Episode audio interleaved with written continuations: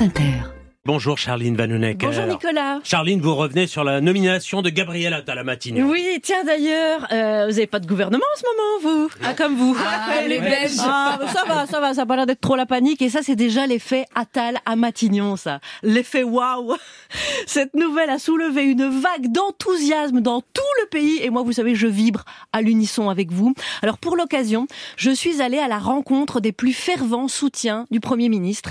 Euh, voici leur témoignage. En tant que présidente du collectif Les Jeunes avec Gabriel Attal, je salue ce choix qui atteste la volonté de réforme. Eh oui, les jeunes avec Gabriel Attal, ils sont au CP. Ils ont entre 4 et 8 ans.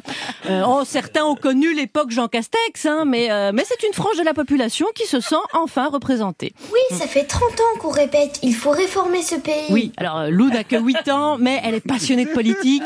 Euh, son Ça rêve, fait c'est... 30 ans qu'elle répète. Eh oui, c'est de devenir sénatrice à 22 ans. Donc, alors, ces jeunes placent beaucoup d'espoir dans le nouveau Premier ministre et ils clament déjà leurs attentes. Y'en a marre du centre aéré, on veut le SNU dès la Ah, maternelle. L'impatience de la jeunesse, oui, pressée de connaître le service national universel.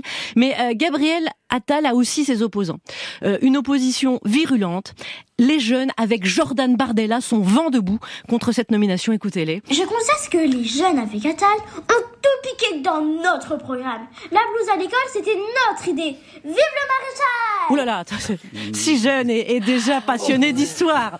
Alors, Gabriel Attal devient un, un rôle modèle, hein, car il a un parcours à l'image de sa génération. Euh, à la sortie de l'école, bah, il commence par enchaîner les petits boulots, euh, conseiller ministériel, porte-parole du gouvernement, euh, puis ministre de l'Éducation. Euh, C'est-à-dire que pour devenir Premier ministre, il a dû traverser au moins trois fois la rue. Euh, mais ça ne suffit pas, c'est aussi un véritable surdoué de la politique.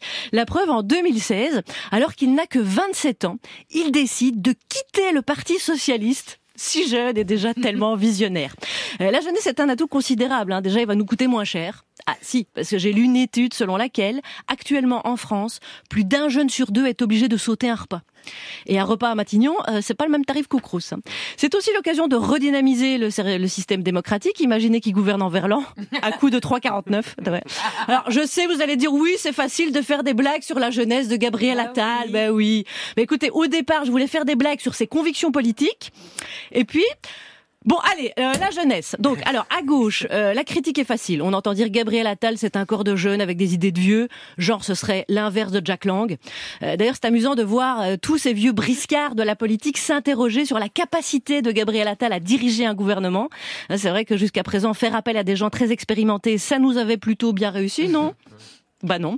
Alors encourageons la jeunesse. Je souhaite plein succès à Gabriel Attal, dont le prochain grand dossier qu'il aura à gérer, c'est la question de la fin de vie. Euh, mais pour l'heure, on peut d'ores et déjà dresser un premier bilan de son action à Matignon. Hier, il a visité un commissariat avec Gérald Darmanin qui n'a pas prononcé un mot. Et là, je dis bravo. Euh, deux jours en poste et déjà un résultat qui fait du bien à tous les Français. Charline Vanhoenacker, merci.